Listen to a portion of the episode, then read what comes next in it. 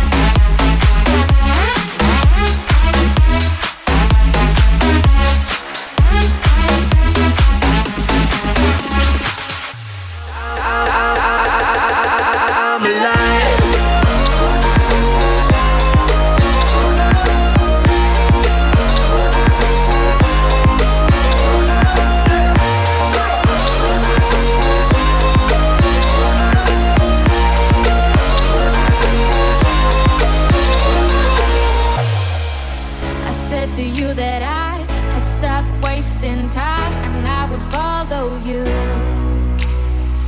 You tried to fake a smile, you were about to make me cry. I was just reaching